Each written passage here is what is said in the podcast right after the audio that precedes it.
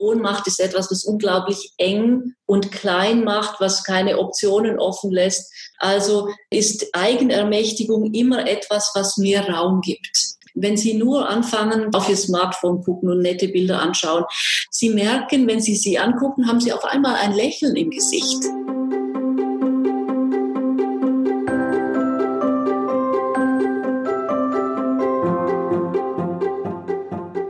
Herzlich willkommen zur nun schon fünften Folge des Podcasts von Mein Herz lacht, dem Podcast für Eltern, die Kinder mit Behinderung oder einer chronischen oder seelischen Krankheit haben. Heute hört ihr wieder Christine als Moderatorin vom Mein Herz lacht Team. Diesmal ist keine betroffene Mama bei uns zu Gast, sondern eine echte Expertin. Heidi Bohner-Schilling von der Coaching-Meisterei in Böblingen hat schon einige Mitglieder von Mein Herz lacht kennengelernt. Sie weiß nicht nur, wie der Alltag mit einem besonderen Kind aussieht, sondern vor allem, was viele Mütter tun sollten, um nicht ihre ganze Kraft zu verlieren.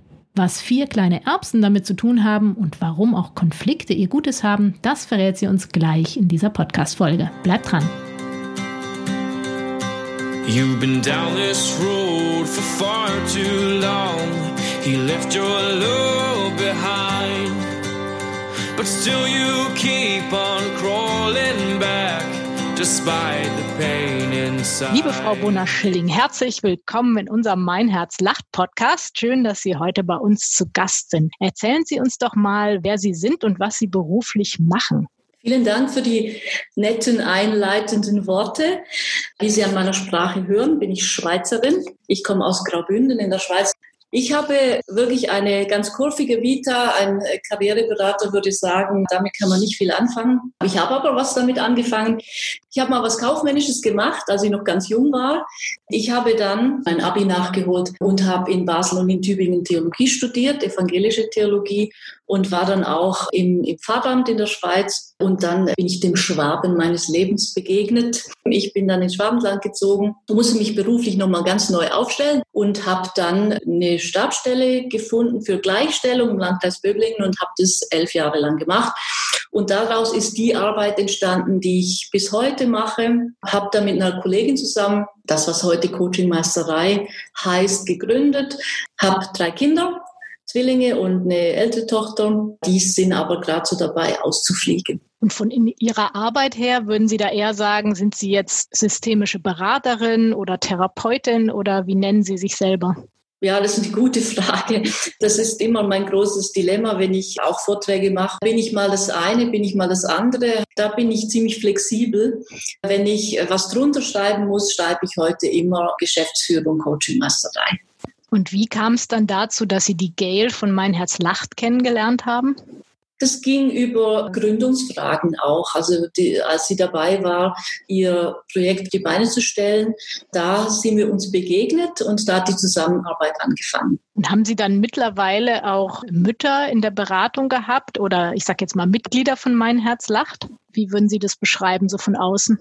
Also wenn ich die Geschichten höre, wenn ich zuhöre, dann merke ich auch körperlich bei mir, wie es zumacht, weil das einfach wahnsinnig viel Verantwortung ist, wahnsinnig viele Aufgaben sind, die auf diesen Schultern lasten. Dann sind natürlich Mütter tendenziell auch immer diejenigen, die das Ganze sozusagen anziehen. Väter sind schon auch involviert. Aber keine Ahnung, das mag was sehr Genetisches sein, dass Mamas eben immer so für alles zuständig sind. Wenn Sie es mit einem Wasserglas vergleichen, wenn das die Energie darstellt, dann ist sehe ich oft Mütter, die wirklich kaum mehr was drin haben. Also kaum mehr Substanz, kaum mehr Energie drin haben. Da kommt vielleicht immer wieder ein bisschen was rein, was aber gleich wieder abgesaugt wird. Und das können sie auf Dauer nicht hinkriegen, ohne dass es nicht an ihrer Substanz oder ohne dass es an ihr eigenes körperliches Wohlergehen dann geht, also dass es frisst. Und ähm, das ist natürlich nicht das, was wir brauchen, weil wir brauchen ja idealerweise trotz allem immer wieder stabile Mütter. Das ist ja ein sehr schönes Bild mit diesem Wasserglas. Also könnte man dann sagen, bei Ihnen geht es darum, in der Beratung oder in der Therapie dieses Glas wieder aufzufüllen, dass man eben neue Energie gewinnt, neue Kraft gewinnt und dann vielleicht auch ein bisschen anders auf sein eigenes Leben schaut? Unbedingt. Und diese, wie man da eben wieder Energie oder Substanz in dieses Glas bringt, das ist eben sehr, sehr individuell. Da gibt's schon, denke ich, Schnittmengenthemen. Das haben wir auch angefangen, ein bisschen herauszuarbeiten. Wo sind die und wie kann man das für viele Mütter auch zugänglich machen? Nichtsdestotrotz finde ich es gerade in der Beratung sehr wichtig, dass ich Bezug nehmen kann auf Person und Persönlichkeit, die eben da ist und was bei den Betreffenden gut funktioniert, was man als Idee oder Inspiration gut in sich selber einfädeln kann, weil man kann nicht einfach eine Methode auf den Tisch legen und den Müttern sagen, kommt, ihr müsst es nur umsetzen, dann funktioniert es bei euch. Das würde der Sache überhaupt nicht gerecht werden, sondern man kann sagen, guck mal, hier ist eine, eine ganz taugliche Idee, experimentier mal damit und versuch's mal in dich, in deine Personenpersönlichkeit einzuhäkeln und schau mal, ob es Unterschiede macht. Das ist das, was wir eigentlich dann in den gemeinsamen Sitzungen machen. Und da bin ich jemand, die eben viel Erfahrung mitbringt aus dem Beratungsbereich. Aber die Mütter auf der anderen Seite bringen die Kompetenzen aus ihrem System mit. Und deshalb heißen wir übrigens auch Meisterei, weil das war früher der Ort, wo Handwerk zusammengekommen ist. Und so sehe ich die Zusammenarbeit auch immer. Also das sind zwei kompetente Seiten. Und die Zauberformel liegt eigentlich immer in der Kooperation. Und ist es so, dass die Mütter sehen die überhaupt, dass bei ihnen das Glas so leer ist oder dass sie mit ihren Kräften am Ende sind? Oder ist es so, dass die einfach immer weitermachen und gar nicht denken, dass sie vielleicht Hilfe benötigen?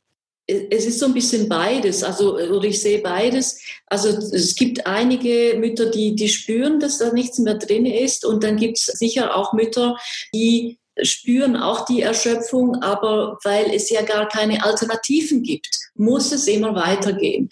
Und dann ist, glaube ich, so schon die Erkenntnis zu sagen, okay, wenn in diesem Glas so wenig drin ist und ich dauernd nur noch mit dieser Substanz, mit diesem Bodensatz, sage ich jetzt mal, arbeiten muss, dann ist mir klar, das geht auf Dauer nicht gut aber trotzdem dann die Erkenntnis zu haben, okay, ich sehe es ein, dass ich mit so wenig Substanz nicht dauerhaft so viel mehr leisten kann, ohne dass es eben an meine Substanz geht. Ich muss etwas tun. Und deshalb, das finde ich ganz wichtig, immer das sage ich gerne und oft, Selbstsorge ist keine Kür, sondern ist Pflicht. Und Selbstsorge ist ein knallhartes Thema. Entweder sie tun's oder irgendwann kippt ihr System.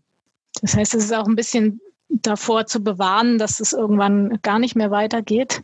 Ja, ich meine, Mütter sind unglaublich zäh, zum Glück.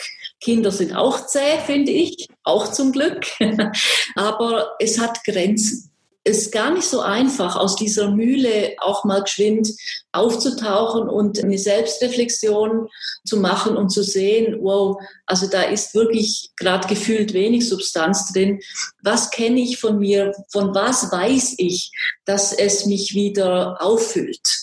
Mhm. Das klingt so ein bisschen, dass man wirklich da auch erst danach suchen muss, weil wenn ich mir jetzt vorstelle, ähm, ich habe jetzt ja mit einigen Müttern auch schon gesprochen und zum Beispiel eine hat gesagt, dass sie dann jede Stunde oder alle zwei Stunden ihrem Sohn Wasser sondieren muss und ihm Essen geben muss und dann denkt man sich, da ist ja gar nicht so viel Zeit, jetzt irgendwann was für sich zu machen. Also haben Sie da so ein Beispiel, wie vielleicht auch kleine Dinge schon eine große Veränderung bringen können, um sich das besser vorzustellen, was denn helfen könnte? Das hört sich ganz lapidar an, aber ich sage immer, probieren Sie es einfach mal und schauen Sie, ob es Unterschiede macht. Das kann sein, dass Sie sich einfach nur mal zwei oder drei Minuten irgendwo anders hinsetzen oder geschwind rausgehen oder das Fenster öffnen und von mir aus mal fünf oder sechs Mal tief atmen. Definitiv wissen wir natürlich, dass wenn wir in den Mühlen drin sind, wenn wir am Funktionieren sind, dann sind wir in einer permanent körperlichen Spannung und wir sind tendenziell immer in einer Flachatmung. Das mhm. heißt, irgendwann sind sie einfach auch nicht mehr gut äh, körperlich versorgt. Und wenn sie dann anfangen, einfach mal über eine Tiefatmung sich wieder zu versorgen, in der Regel macht es die engen Räume ein bisschen auf. Oder es gab, sie ist leider verstorben, eine französische Psychoanalytikerin, die hat immer gesagt, äh, man braucht eigentlich vier kleine Freuden am Tag, damit man gesund bleibt. Mhm. Das sind ja Achtsamkeitsübungen. Und da, wenn ich Menschen habe, wo ich merke, vor lauter Stress sind die da gar nicht mehr wach für unterwegs, dann rate ich immer, dass man morgens vier Erbsen in die linke Tasche nimmt und immer wenn etwas schön ist oder gut ist oder mir gefällt. Das kann ein wohlriechender Kaffee sein, das kann ein, nettes, ein netter Gruß sein von jemandem oder so, dass ich es merke, weil im Stress merke ich es ja gar nicht mehr. Und wenn ich es merken darf, macht es kurz eine Öffnung in mir. Und dann wandert die eine Erbse von links nach rechts. Und am Ende des Tages, idealerweise, habe ich dann die vier Erbsen in der rechten Tasche. Das sind so mini kleine Übungen, die aber eine wirklich große Wirkung haben, weiß ich einfach aus der Praxis, weiß ich auch von mir persönlich. Ich gebe tendenziell nur das weiter, wovon ich überzeugt bin, dass es funktioniert. Geht es bei der Arbeit mit den Müttern dann auch um das Thema Anerkennung, weil man ja vielleicht manchmal so das Gefühl hat, immer dieselben Aufgaben zu haben, aber keiner sieht eigentlich, was man macht oder man selber sieht es vielleicht ja auch gar nicht. Ist das ja. ein Thema, was eine Rolle spielt? Das ist ein riesiges Thema und das ist ziemlich, das ist ungerecht. Und das ist auch etwas, ein, eine Vokabel, die oft gefallen ist von Müttern, gerade auch mit behinderten Kindern oder mit Kindern, die einfach einen höheren Versorgungsbedarf haben, zu sagen, es ist einfach ungerecht, dass ich diese Situation habe, dass ich eben so viel investiere auch und 24 Stunden und oft, man weiß ja nicht, ob es oft in eine Besserung reinläuft oder nicht, sondern es ist ein immerwährendes und es wird ganz schnell zur Selbstverständlichkeit und die Wertschätzung fehlt und Wertschätzung ist ein Grundbedürfnis. Und dieses Grundbedürfnis der Wertschätzung, das Darunter leiden Mütter grundsätzlich, aber Mütter, die so stark engagiert sind familiär, die muss das noch schmerzlicher vermissen. Und ist das was, was mir überhaupt jemand von außen geben kann? Oder muss ich auch lernen, vielleicht mir selber gegenüber Wertschätzung ja, zu haben? Das ist in der Tat beides. Eben Wertschätzung als Grundbedürfnis heißt, es tut mir unendlich gut, wenn jemand sagt, wow, was du hier alles leistest und auf die Reihe kriegst, also in einer authentischen Art und Weise. Manchmal ist es auch einfach blöd daher gesagt. Aber dass ich selber auch in, mir immer mal wieder, auch in der Alltagsroutine, eben diese kleinen Ziele setze und wenn ich sie erreicht habe, dann durchatme und mich kann mich auch mal anlächeln oder ich kann mir auch mal selber auf die Schulter klopfen, mich selber würdigen. Das hört sich auch ein bisschen doof an, aber das äh, muss man probieren und es hat was. Weil es ist schon klar, also die Wertschätzung von außen, die kriegt man eben nicht immer dann, wenn man sie gerade bräuchte. Und dann ist es gut, wenn ich mich selber würdigen kann, wenn ich mich selber wertschätzen kann, wenn ich mich auch selber mal für etwas belohnen kann. Ja, da frage ich mich manchmal, ist das was, was eher in unseren Genen liegt oder doch in unserer Erziehung, dass ja viele Frauen sagen würden, nee, das ist ja auch irgendwie selbstverständlich, ich kann mich doch nicht selber loben, ich bin auch nicht stolz auf das, was ich gemacht habe, weil ja, das muss man ja machen oder muss Frau ja machen. Also haben Sie da irgendwie Erfahrungswerte? Ist das so ein Frauenthema, was in der Erziehung liegt? Können wir da was verändern? ja, also ich war ja viele Jahre in der Gleichstellungsarbeit, habe viel mit Forschungsergebnissen auch zu tun gehabt und natürlich, das ist immer eine komplexe Angelegenheit, aber es ist schon so tendenziell, kann man sagen, Mädels sind in der Versorgungsarbeit immer noch sehr selbstverständlich gesetzt. Und ähm, Mädels sind schon eben als Kinder und dann schon auch als Jugendliche nicht so stark im Wettbewerb drin wie die Jungs. Also sie stellen sich dem Wettbewerb nicht so oft, also gerade auch im Sport oder so. Und wenn sie wenig Wettbewerb haben oder sich dem Wettbewerben eher entziehen, dann kommen sie halt auch nie ins Jubeln. genau, also über die Durchsetzung sozusagen aufs Swäppchen oder so, das findet oft nicht so statt. Und, und da gäbe es noch mehr Gründe, weshalb das so ist. Aber das ist natürlich nicht in Stein gemeißelt.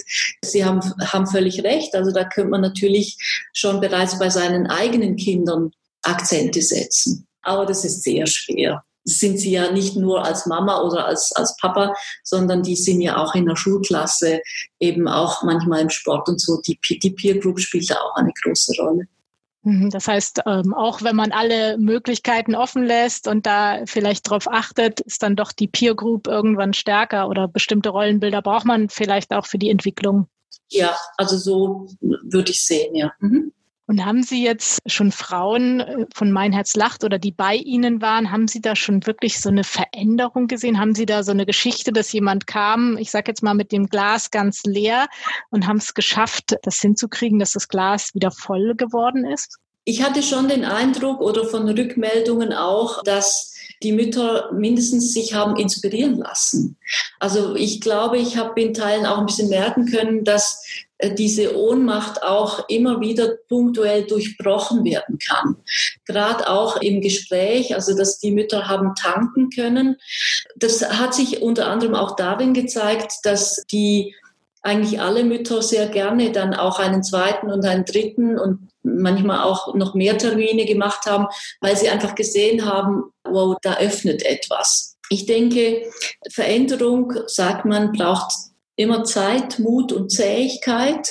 Also das heißt, äh, dieses sich inspirieren lassen, äh, sich öffnen lassen, also in die Eigenermächtigung zu kommen, ist ein Prozess, der eine gewisse Zähigkeit verlangt, weil man wird nachher wieder reingezogen in die Gewohnheitswirklichkeit und man muss aufpassen, dass man die Dinge, die man gerade für sich so ein bisschen entdeckt und gelernt hat, dass die sich nicht gerade wieder überlagern von dem zum Beispiel nahtlosen Hamsterrad, dann wieder vergessen, da auszusteigen. Also das ist, das ist das Anspruchsvolle an der Geschichte. Ich stelle mir das so ein bisschen vor, wie wenn ich jetzt sage, ich möchte fitter werden und dann muss ich aber trotzdem, auch wenn ich weiß, okay, vielleicht sollte ich dafür jeden Tag joggen gehen, muss ich es ja trotzdem dann in meinen Kalender schreiben und auch wirklich machen und nicht nach zwei Wochen sagen, ach nee, heute lasse ich es mal und am nächsten Tag lasse ich es auch und dann wird es natürlich nichts. Ne? Also hat das wahrscheinlich auch viel mit so Gewohnheiten zu tun, die man auch erst erlernen muss und dann eben dranbleiben muss, auch wenn man dann mal irgendwann keine Lust hat oder wenn es nochmal wieder stressig wird oder so. Genau. Da helfen, glaube ich, zwei Dinge. Zum einen sind wir ja über, gerade über Corona sind ja die Challenges ja wieder sehr en vogue. Dass man sich auch gerne mal zehn Wochen oder acht Wochen oder so etwas vornimmt und es ohne Wenn und Aber durchzieht. Und es ist oft eine gute Zeit, wo sich auch solche Dinge im Guten chronifizieren können. Das ist das eine. Man sollte aber unbedingt darauf achten, dass das, was ich mir vornehme, im Wesentlichen mir Spaß macht. Mhm. Also da, da muss was Attraktives für mich drin sein. Ich brauche dann schon auch Disziplin, aber ich muss etwas gerne mögen dran, weil sonst funktioniert es nicht. Ja. Und um nochmal auf diese, Sie haben ja erzählt, diese, es geht um Eigenermächtigung oder Werkzeuge zur Eigenermächtigung. Das klingt jetzt erstmal wie so ein komplexer Begriff, wo ich mir nicht so viel drunter vorstellen kann. Sind das dann gerade diese Kleinigkeiten oder was wäre so ein Beispiel für so ein Werkzeug? Grundsätzlich eben Ohnmacht ist etwas, was unglaublich eng und klein macht, was keine Optionen offen lässt ein gänzlich ungutes Gefühl. Also ist Eigenermächtigung immer etwas, was mir Raum gibt. Was ganz wichtig ist in dieser Geschichte ist, die eigene Herkunftsgeschichte muss ich ein bisschen kennen, weil wenn Sie und ich in unseren Familien groß werden, dann atmen wir einfach Kultur ein. Wir haben Familienmottos in uns drin, gute und weniger gute, das ist immer so. Aber wenn ich das Motto habe, zuerst die anderen und dann lang niemand mehr und dann wieder die anderen und dann vielleicht mal du, dann ist es natürlich etwas, was ich mit den Müttern berücksichtigen muss, weil das ist eine Prägung, die ich dann habe. Und Prägungen kann man nicht löschen, sondern die kann man höchstens umzäunen. Muss ich halt wissen, weil sonst kann ich Übungen über Übungen zeigen, die können nicht anstinken gegen diese Prägungen. Also das heißt, ich drücke dann aufs Gas und die Prägungen gehen auf die Bremse, das funktioniert nicht. Also muss ich ein bisschen wissen, mit was ich unterwegs bin. Dann die Körperarbeit ist etwas ganz Wichtiges. Über Körper kann man recht schnell intervenieren, viel schneller wie über Worte. Über Worte sage ich manchmal, können Sie 150 Stunden drüber reden. Wenn Sie anfangen, Körperübungen zu machen, also wenn ich ausladende Armbewegungen mache, wenn ich eben in eine tiefe Atmung gehe, wenn ich mich aufrichte von der Körperhaltung her, dann macht das etwas mit meinem Innern. Ich habe eben auch immer gelernt, dass Körper und Geist immer in einer Wechselwirkung sind. Also man kann da ansetzen oder man kann da ansetzen. Und am Körper anzusetzen, kann ich sehr empfehlen. Vor allem klingt das nach Sachen, die ich wirklich auch gut in den Alltag einbauen kann, auch wenn ich wenig Zeit habe. Jetzt zum Beispiel eine bestimmte Atmung oder bestimmte Armbewegung. Ne? Das ist jetzt nichts, ja. wo ich da Stunden Zeit bräuchte und sage, das kann ich ja eh nie machen, sondern ja. das könnte ich auch mal schnell zwischendurch einbauen. Und das Wichtige ist, dass viele Menschen das intuitiv sowieso oft schon machen, aber nicht lange genug. Und dann holen wir ein, das aus der Intuition holen wir dann ins Bewusstsein, sodass, wenn ich es dann im Koffer habe, sozusagen in meinem Werkzeugkoffer, dann kann ich schneller zugreifen. Also wenn ich dann wirklich merke, boah, ich bin maximal gestresst und irgendwie, oder es geht mir schlecht, dass ich dann unterbreche und sage, so, und jetzt gehe ich nur fünf Minuten raus. Und es, ich überlasse es dann nicht meiner reinen Intuition, weil die kann manchmal hilfreich sein und manchmal eben auch nicht. Wenn ich bewusst steuern kann, dann kann ich das jederzeit inszenieren. Wenn es einem nicht gut geht, wenn Sie nur anfangen, zum Beispiel die letzten Ferienbilder anzugucken oder mal einfach sonst ein Fotoalbum vorkramen oder auf Ihr Smartphone gucken und nette Bilder anschauen. Die Krise ist dann noch nicht bewältigt, aber Sie merken, wenn Sie sie angucken, haben Sie auf einmal ein Lächeln im Gesicht. Also es können auch innere Bilder sein. Ich kann an ein schönes Denken, bringt uns sofort in eine Öffnung. Man kann äh, Gerüche suchen, die einem gut tun. Also wenn man eben frischen Kaffee, gemahlenen Kaffee mag, dann kann man das suchen. Oder Kräuter oder Zitrone oder keine Ahnung. Jeder, jeder hat so die Vorlieben dazu. Also ich zum Beispiel komme ja vom Land. Ich rieche unglaublich gerne frisches Heu. Kann man natürlich nicht das ganze Jahr haben, aber ich, meine Schwester hat mir damals ein, ein Heusäckchen dann gebastelt und wenn sie da dran schnüffeln, dann kommen sie sofort in eine andere Welt. Also das heißt, da muss man ein bisschen rausfinden, was, was öffnet einen und das wird man suchen. Das kann ich mir sehr gut vorstellen, wie so ein tatsächlicher Koffer, ne, wo ich verschiedene Sachen drin habe. Also das kann dann ja einmal sein, dass ich weiß, immer bei der Musik geht's mir gut oder die Fotos und dann könnte ich verschiedene Sachen haben und äh, sagen, ja, jetzt bin ich gerade unterwegs, aber ich habe mein Handy dabei, jetzt kann ich diese Fotos anschauen oder habe auch die Musik auf dem Handy vielleicht, kann mal ganz kurz was anhören oder ich weiß immer, die Atmung tut mir gut oder, oder mit dem Duftsäckchen, das ist ja auch super, das kann man ja auch sehr gut irgendwo haben und sagen, jetzt gehe ich mal kurz dahin und riech mal dran oder so. Also mit, mit diesen Sinneswahrnehmungen verbinden sich eben immer Situationen, Orte, äh, Plätze. Also es sind Bild, innere Bilder, die sich mit mir verbinden. Und wenn das eben gute Bilder sind, innere Bilder, gute Erinnerungen, dann reagiert mein Körper sofort in, mit einer Entspannung. Geht es dann auch erstmal immer darum, dass ich mich selber überhaupt besser kennenlerne und nochmal genauer hinschaue, wie bin ich geprägt worden, wie bin ich aufgewachsen, was für Glaubenssätze habe ich, aber auch was tut mir gut, worüber freue ich mich? Ist das so vielen gar nicht so bewusst? Ja, also das ist auch etwas, was über Stress natürlich und über Ohnmacht ganz schnell verloren geht. Ich selber. Ich gehe mir verloren. Und ich bin aber mein wichtigstes Instrument und das ist, wenn mein wichtigstes Instrument verloren geht, dann geht gar nichts mehr. Von daher muss ich mir gestatten, und es ist oft wirklich ein sich gestatten, dass ich mich an erste Stelle setze, auch wenn ich in einer Fürsorgepflicht für mein Kind, für meine Kinder bin. Warum? Weil ich dann am besten in der Lage bin, meine Aufgaben wirklich in einer guten Art und Weise zu tun und dabei gesund zu bleiben. Gibt es da irgendwie einen Satz, den Sie Eltern oder gerade auch Müttern sagen, wenn die sagen, nee, ich kann doch nicht mich an die erste Stelle setzen, das geht doch nicht, meine Kinder sind für mich an erster Stelle oder gibt es da irgendwie so Sätze, die Sie denen sagen? Familien haben ganz ähnliche Mechanismen wie kleine Unternehmen. Und wenn sie als Mama und als Papa nicht die Geschäftsführung sind, und bleiben wollen, dann, dann sind ihre Mitarbeiterinnen und Mitarbeiter völlig durcheinander. Sie wissen nicht mehr, was hier eigentlich geschieht. Und wenn in Firmen sowas ist, dass Geschäftsführungen oder Führungsleute nicht Führungsleute sein wollen, dann kriege ich meistens einen Auftrag, weil es dann Konflikte gibt. Kinder brauchen sichere Eltern. Und zwar in einer guten Führung. Das heißt, Mütter müssen in die Geschäftsführung. Weil sie sonst ihre eigenen Kinder auch überfordern würden? Ja, sonst haben sie das Chaos am Laufen. Das geht einfach nicht. Und da muss man besonders gut aufpassen, gerade wenn man Kinder hat, die Symptome zeigen oder Kinder, die krank sind.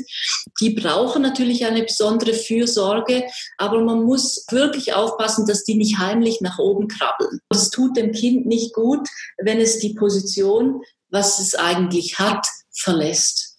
Könnte ich das als Mutter irgendwie erkennen oder wie wirkt sich sowas aus, wenn das jetzt schon über einen längeren Zeitraum so läuft und ich sag mal, ich das vielleicht ja auch gar nicht mit Absicht mache, ne, sondern ich sage, oh, mein Kind hat besondere Bedürfnisse, natürlich möchte ich da dem alles geben und dann vielleicht auch in so eine Rolle oder so eine Position reinrutsche, die ich dann selber gar nicht mehr sehe, dass ich mich unterhalb vom Kind von der Position her befinde. Also gibt es irgendwas, woran ich das merken kann? So, oh, jetzt muss ich aber aufpassen? Also das können Sie schon merken. Also wenn Kinder in vielen Bereichen das Zepter übernehmen, also den Tagesablauf voll und ganz bestimmen, jetzt unabhängig davon, dass ich natürlich weiß, dass viele Mütter mit Kindern dann in einer Taktung sind, aber dass die Kinder den Takt vollumfänglich bestimmen und ich nur noch hinterherhechel, dass ich diese Bedürfnisse irgendwie hinkriege, dann stimmt was nicht mehr. Und ich habe meinen Kindern immer gesagt, in meiner Familie gibt es nur eine Königin, das bin ich. und wie fanden die das? ja, die haben das äh, ganz lustig aufgenommen und immer, wenn die dann, als sie ein bisschen älter waren, haben immer, wenn die was wollten von mir, haben die dann eben gesagt, darf ich die Königin was fragen?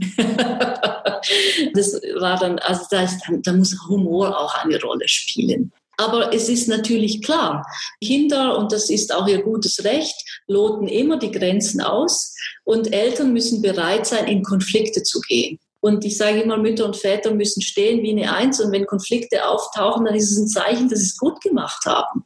Also mir hat mal jemand erzählt, das fand ich sehr spannend. Er hat nämlich erzählt, dass er in der Schule fiel es ihm nicht so leicht. Er musste immer kämpfen. Ne? Also anderen Klassenkameraden fiel es halt leichter und er war immer so, ne, ist an der Vier rumgeschrammt und so. Und dann hat er gesagt, aber er hat es durchgezogen und dann im Studium, hat dann Jura studiert, hat er gemeint, auf einmal sind dann die Kommilitonen reihenweise umgekippt, weil die waren das ja gar nicht gewohnt, dass sie mal was nicht hinkriegen, dass es mal schwierig wird und das durchzustehen. Und er hat gesagt, ja, er wusste, wie das ist und die sind dann teilweise, haben auch Probleme bekommen von diesem diesem ganzen Druck, es nicht ja. zu schaffen. Und er hat gesagt, ich habe das halt schon früher gelernt. Ne? Und so hat ja. das dann gut hingekriegt später. Also das ist ja unser Job als Eltern. Also wir müssen ja unsere Söhne und Töchter wirklich aufs Leben vorbereiten. Und das Leben ist immer eine Bewegung von Höhen und Tiefen und vom sich durchsetzen und Rennen gewinnen und sowas, also von Freude und Leid. Also das ist, und sich in diesen Bewegungen zurechtzufinden, das ist unser Job. Und wenn wir das aus Angst vermeiden, in den Familien schon, dann ist das ein, feines Beispiel, was Sie genannt haben. Dann sind die nicht ordentlich ausgerüstet. Und gibt es denn trotzdem, obwohl jetzt ja die Mütter so unterschiedlich sind und auch in ganz unterschiedlichen Situationen sind, wie es jetzt ihrem Kind geht, gibt es da trotzdem irgendwie so kleine Tipps, die jeder anwenden kann?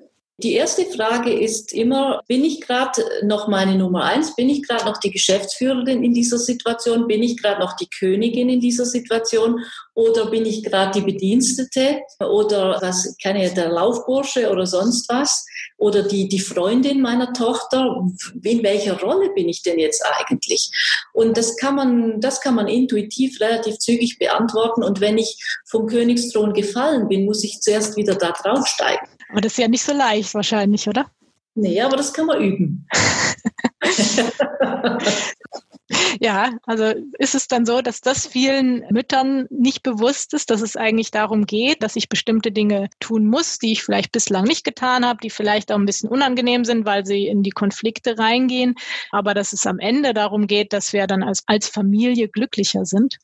Absolut. Dafür machen wir das. Dafür gehen wir in die Konflikte. Dafür gehen wir in Experimente rein, damit das, was sich irgendwie eingeschlichen hat, was allen nicht gut tut, wieder zurechtgerückt wird. Und da muss man auch mal eben die über Widerstände gehen, die Widerstände auch aushalten. Aber es ist ja für was Feines. Sehen Sie das dann oft so, dass Eltern äh, oder Mütter erst dann kommen, wenn es schon fast zu spät ist? Ja, aber das äh, finde ich gar nicht, das finde ich jetzt nicht so schlimm. Also ich sage, äh, unser Beratungsgeschäft ist ein Geschäft fünf vor und fünf nach zwölf. Mhm. Ganz selten, dass Menschen kommen, sehen oder so. Das ist natürlich super, wenn man in einer entspannten Phase kommt. Aber meistens ist es nicht so. Und dann ist es mein Job, die Menschen erstmal in einem ersten Schritt sozusagen ein bisschen aus dem Stress zu holen, ein bisschen aus der Ohnmacht zu holen, damit Denken wieder möglich ist. Und ist es so, wenn jetzt jemand sagt, ich wohne aber gar nicht in der Nähe von Böblingen, was mache ich denn jetzt? Bieten Sie dann sowas auch online an? Also wir haben jetzt gelernt, über die Corona-Zeit natürlich äh, auch digital zu arbeiten. Ich würde sagen, es ist eine gute Brücke, kann man gut nutzen. Es ersetzt nie ganz, dass man sich sieht in einem Raum. Für so ein erstes Go kann das immer auch über Telefon sein. Es muss noch nicht mal Video sein oder eben äh, die Videogeschichte. Ist es nochmal so ein Schlusssatz zu sagen, Eltern sollten sich ruhig auch trauen, Hilfe anzunehmen, weil es keine Schande ist, sondern weil es wirklich darum geht, nur so können sie dann ja auch wieder für ihre Kinder da sein, wenn sie sich selber stärken. Oder gibt es irgendwie noch so einen Appell, den Sie zum Schluss hätten? Ich denke halt, äh, wissen Sie, dadurch, dass wir eben oft nicht mehr in der, in der dörflichen Community sind, wo man sich ganz selbstverständlich gegenseitig gespiegelt, unterstützt und sonst was hat, sondern eher isolierter unterwegs ist, spielt die Beratung manchmal schon eine Rolle und man muss nicht immer alles alleine schaffen und es kann echt manchmal so einen Knoten lösen, wenn man eine Beratung tatsächlich auch in Anspruch nimmt, um nachher wieder mit den eigenen Ressourcen, die man dadurch gefunden hat, weiterzumachen. Und wenn Sie jetzt so als Theologin nochmal auf das Thema Inklusion schauen, was können wir da als Gesellschaft noch besser machen?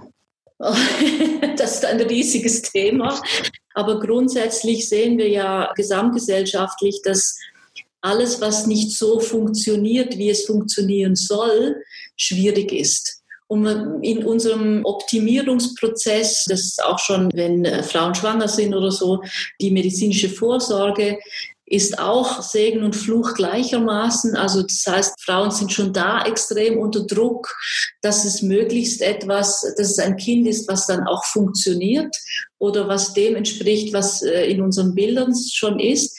Aber so ist das Leben nicht.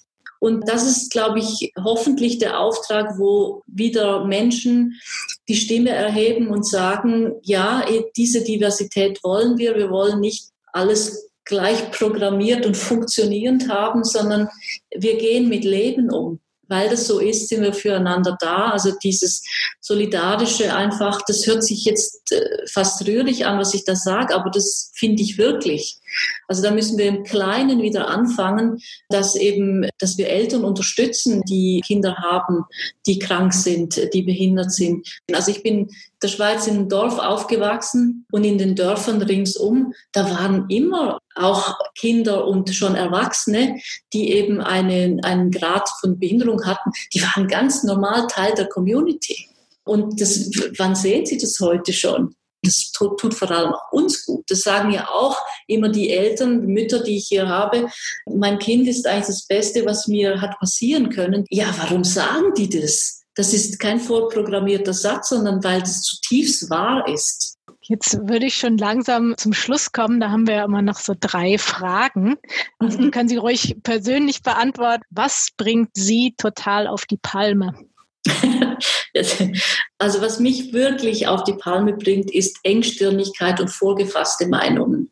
Das finde ich ganz schlimm. Okay. Und haben Sie irgendwas, wie Sie im Alltag, wenn es mal so richtig stressig wird, wie Sie wieder runterkommen? Ich steige dann auf mein Fahrrad. Ich liebe Fahrräder mir tut es gut, das Radfahren, da komme ich in ganz vieles, was mir gut tut. Ich komme, komme in die Farben der Natur rein, also besonders jetzt in dieses Grün. Ich komme in die rhythmische Bewegung rein und ich weiß, dass ich übers Fahrradfahren Dinge, die mich einfach stressen, die mich eng machen, rausspulen kann. Und haben Sie persönlich noch einen Herzenswunsch? Ja, also mein, mein Herzenswunsch ist, also ich merke einfach für mich, ich brauche in meinem Lebensprozess immer wieder spannende und inspirierende Themen und Menschen. Deshalb ist der Verein Mein Herz lacht für mich unglaublich spannend. Ja. Ja, super. Dann sage ich an dieser Stelle vielen Dank für das schöne Gespräch. Ich glaube, da waren ganz viele wertvolle Dinge drin. Und vielleicht gibt es ja für die eine oder die andere noch den Anstoß zu sagen, ja, das könnte mir auch weiterhelfen, dass mein Leben nochmal in eine andere Richtung geht. Vielen Dank an Sie. Es war ein sehr anregendes Gespräch. Das freut mich sehr.